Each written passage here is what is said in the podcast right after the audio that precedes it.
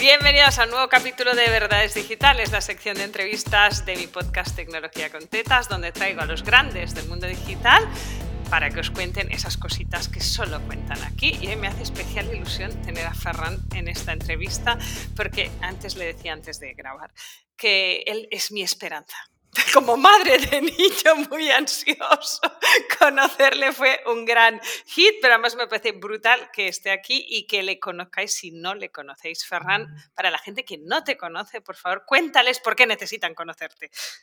No necesitan, no necesitan, Alba. O sea, la necesidad no está. Pero bueno, si quieren conocerme, pues bueno, yo soy Ferran Casas y me dedico desde hace 11 años a acompañar a todo aquel que lo necesite a superar la ansiedad. Eh, espero que tu hijo no llegue a ser nunca cliente mío. Eh, espero que no. Y, bueno, es, hace 11 años que nos dedicamos a esto y esto me ha llevado pues, a escribir libros, a dar conferencias, a llenar teatros y a tener un negocio digital también, del cual estoy muy contento. Y por eso vienes aquí como uno de los grandes por, de y por eso, me has, por eso me has invitado, si no de qué. Pues vamos al día, ya sabéis cómo funciona esto, seis preguntas y luego pues hablamos de ansiedades. Ferran, ¿cuántos suscriptores tenías al final de tu primer año de emprendimiento digital? no lo sé. Aprox. ¿En, en mi newsletter? Sí. Mucho menos de mil, seguro. Fantástica. Era para. Todos hemos empezado por algún sitio. Las listas grandes siempre empiezan por un número muy pequeño. Y yo llevo muchos años haciéndolo muy mal, o sea, imagínate. eh, ¿Cómo vendiste tu primer curso producto digital? Eh, a través de una conferencia en una cafetería de Barcelona. Imagínate. ¿A que esto no te lo habías encontrado aún? No, este, este me encanta, esta pregunta, porque me contáis unas historias súper divertidas. Eh, ¿Gadget o app favorito de tu vida personal y o profesional? Uh, uf, eh, gadget, eh, no puedo vivir sin mi móvil, desgraciadamente. Aunque me gustaría prescindir, o, o, hago para prescindir mucho más de él, pero sin mi móvil no podría vivir. Y app preferida, MindNote. Yo utilizo MindNote, que es para hacer árboles, ¿no? Mapas mentales. Eh, hasta para ir a cagar. O sea, digo, tengo que ir al baño, voy a hacer un mapa mental. Entonces. El, el momento del sí. móvil es muy momento baño. O sea, estás combinando sí. las dos cosas. Sí, estoy combinando todo en uno. Pero sí, sí, mapa mental para mí me ha ayudado mucho a organizarme. Mucho, mucho, Hostia, mucho. Mapa mental en un móvil. Esto luego lo hablamos. Bueno, eh... Está en el ordenador, ¿eh? Lo hago en el ordenador que la pantalla es más grande. Pero lo puedo consultar en el móvil. Yo, yo lo hago en la pizarra, tengo que admitir. Eh, ¿Mejor decisión tecnológica que has tomado para tu negocio? Contratar a gente como a tú para que me lo lleve todo. Yo soy un... No sé hacer... Con, no paso del control C, control V. O sea, hay que delegar sin duda. Eh, una cagadilla confesable que quieras compartir con la audiencia y así les ahorre alguna torta por este camino tortuoso de la venta digital. Mm, muchas cagadillas confesables. Una, bueno, una de momento. Claro, una de momento, cagadillas confesables, eh, pues mira, no tener, eh, no, no, estudiar, por ejemplo, no hacer un estudio de mercado antes de hacer algo, ¿no? Entonces, es decir, mi, mi, curso vale 20 y resulta que vale 600, ¿no? Esta es una de las grandes cagadas que hacemos todos al principio. Sí, porque nos sentimos de menos. ¿Y claro. quién soy yo para cobrarle 600 ¿Cómo voy a cobrarle euros? 600 euros? y luego te das cuenta que con las horas, los profesionales y todos, te sale a pagar, ¿no? Pero bueno, todos nos ha pasado a todos. Eh, es parte del proceso. Sí, sí, sí. Eh, ¿Retos que tengas por delante en los próximos 12 meses? Uf, tengo muchos retos por delante. Que Mira, puedas confesar acab aquí. Acabo de abrir la clínica, o sea que hacerla crecer los siguientes meses, regarla mucho, darle mucho mimo, mucho cariño y que crezca. El 1 de febrero he sacado un libro y, y, meterle mucha caña al libro. Y a finales de eh, marzo estreno el show en la Villarroel de Barcelona y también tengo muchas ganas de meterle caña a eso, o sea que ya ves. Yo voy a ir. Tengo que decir que mi hijo se ríe con tus reels. Pues tráetelo. Yo le digo, tráetelo. Cari, mira a este. Y dice, ah, ¿ves? Este señor le pasan cosas parecidas. A, a o sea, este que tonto. Me lo, traer, me lo voy a traer porque además le, si no le habéis visto en Reels, seguirle en redes, tiene una manera de hablarlo como muy llana y fácil de entender para todos los públicos. Eso intentamos. Desmitificar.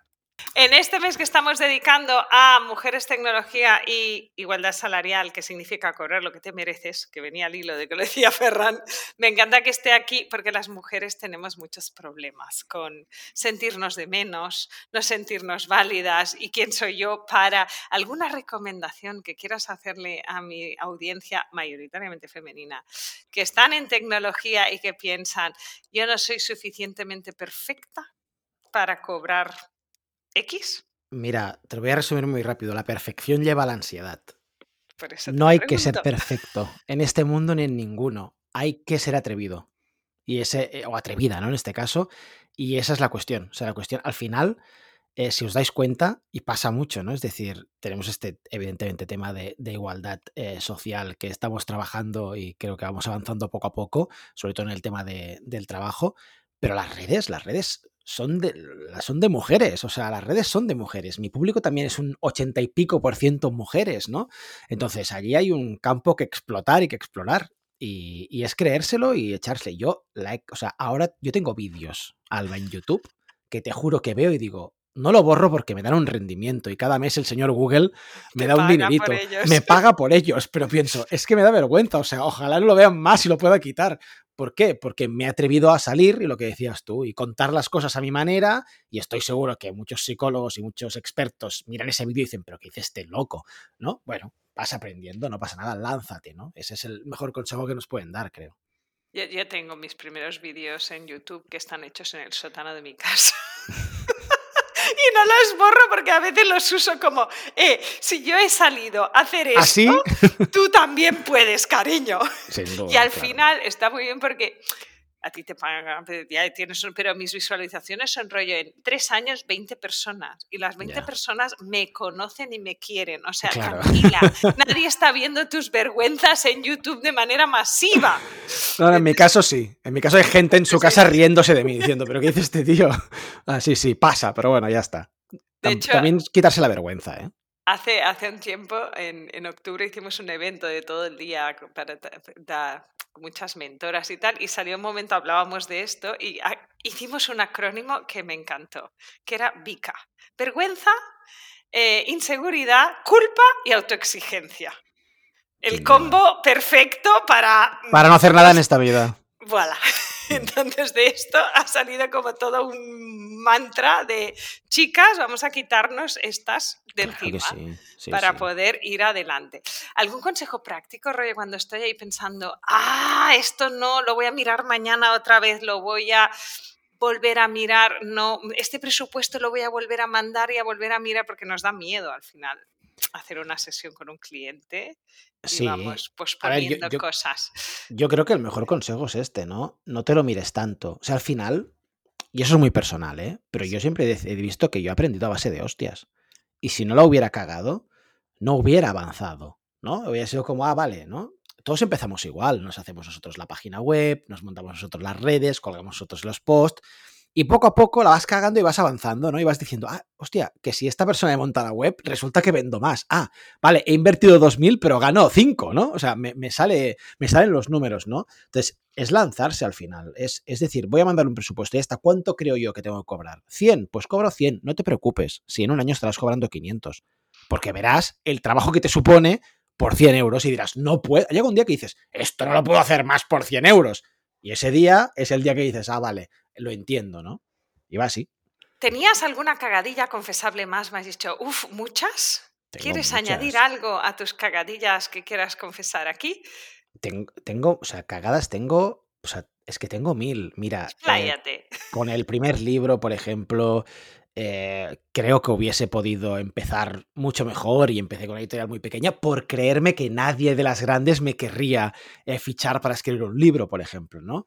Eh, esto, esto para empezar, pero luego, vaya, yo he hecho cursos que he vendido dos, o sea, pero dos literal, o sea, de cagadas de decir. Todos lo hemos hecho. No he vendido bien, no lo he hecho bien, el curso no está bien estructurado, no se entiende lo que estoy diciendo. Y luego también cagadas de, pues bueno, de, intentar seguir los pasos a lo mejor de, otros, ¿no? Que esto es algo que hacemos muchos. Hostia, mira cómo lo hace este, tengo que hacerlo igual. No, no es ni tu tono, ni tu manera de hacer, ¿no? y tienes que buscar al final tu voz propia, ¿no? Cagadas, es que ahora no se me ocurren así específicas, pero, pero es que mi vida está construida con cimientos de mierda, o sea, de, cagadas una tras otra. Me encanta esta frase, te la robo. Es así. La vamos a hacer mantra. Mi vida está hecha de cimientos de mierda. Bueno, pues mira, ya, tienes el título para el clickbait, ya, lo tienes. Em, ¿Pensar a lo grande genera más ansiedad que pensar en a lo pequeño? Mm, depende. No, yo creo que no. Eh, yo creo que hay que pensar a lo grande, siempre hay que pensar a lo grande, pero tocar de pies en el suelo. O sea, hay que aprender a volar con los pies en el suelo. Eh, es algo que tenemos que aprender a hacer. O sea, si piensas a lo grande, tienes objetivos donde llegar, pero tienes que entender que esos grandes objetivos están rellenos, rellenos de microobjetivos. Y tienes, una vez tienes el objetivo grande, que es decir, imagínate, ¿no? Pues alguien que nos que esté escuchando que diga, yo quiero ser actriz y actuar en Hollywood con Marvel, ¿no? te hago de esto. Yo me jubilo de aquí cuatro años. Eso es, bueno, estará oído 30.000 veces. Me jubilo de aquí cuatro años, ¿vale? ¿Qué necesito para pero Yo lo decidí hace 20. Bueno, pues imagínate hace 20 años, Alba, ¿vale? Hace 20 años cuando dijiste, en 20 años me jubilo, ¿vale? Tú en 20 años tienes un objetivo, pero tienes un montón de microobjetivos para llegar a ese objetivo. Entonces, una vez tienes el objetivo claro, centrarte en el microobjetivo, que es, vale, ahora podcast con Alba.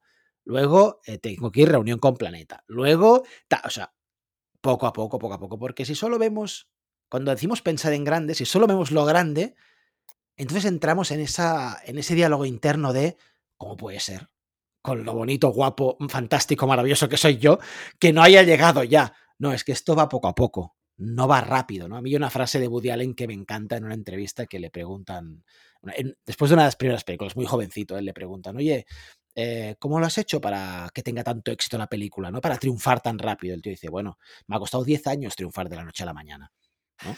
Y a mí es una frase que me encanta, ¿no? Porque es como, es que es tal cual, o sea, se tarda un tiempo, ¿no? Y hay que tener paciencia y seguir picando y lo que decíamos, ¿no? Caer, volverse a levantar. Ya sé que son tópicos, pero es que realmente funciona así.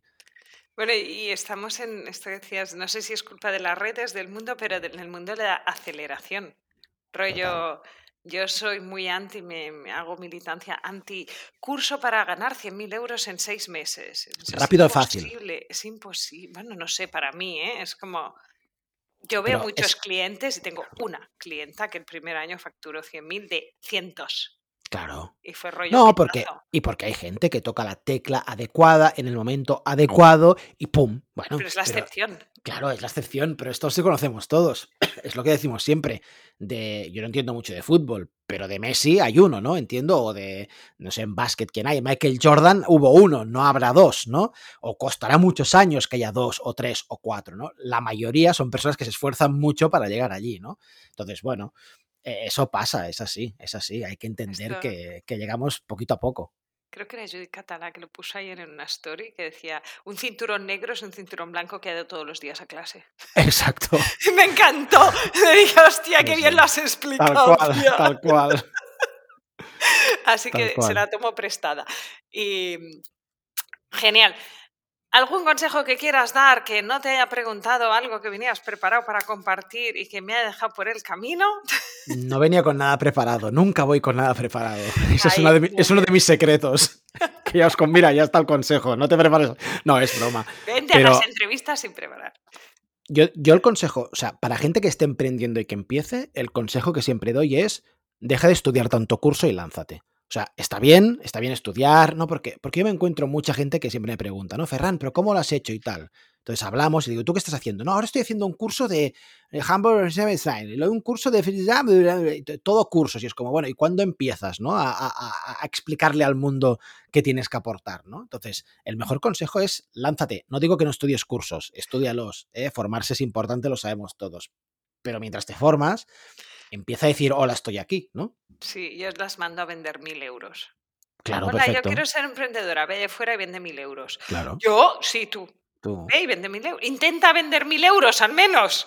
No, seguramente se darán cuenta que es fácil vender mil euros, ¿no? Cuando terminan dicen, ah, cambian la mente, ¿no? Hostia, soy capaz de generar mil euros. Pues fantástico, ya me siento de otra manera en este sentido.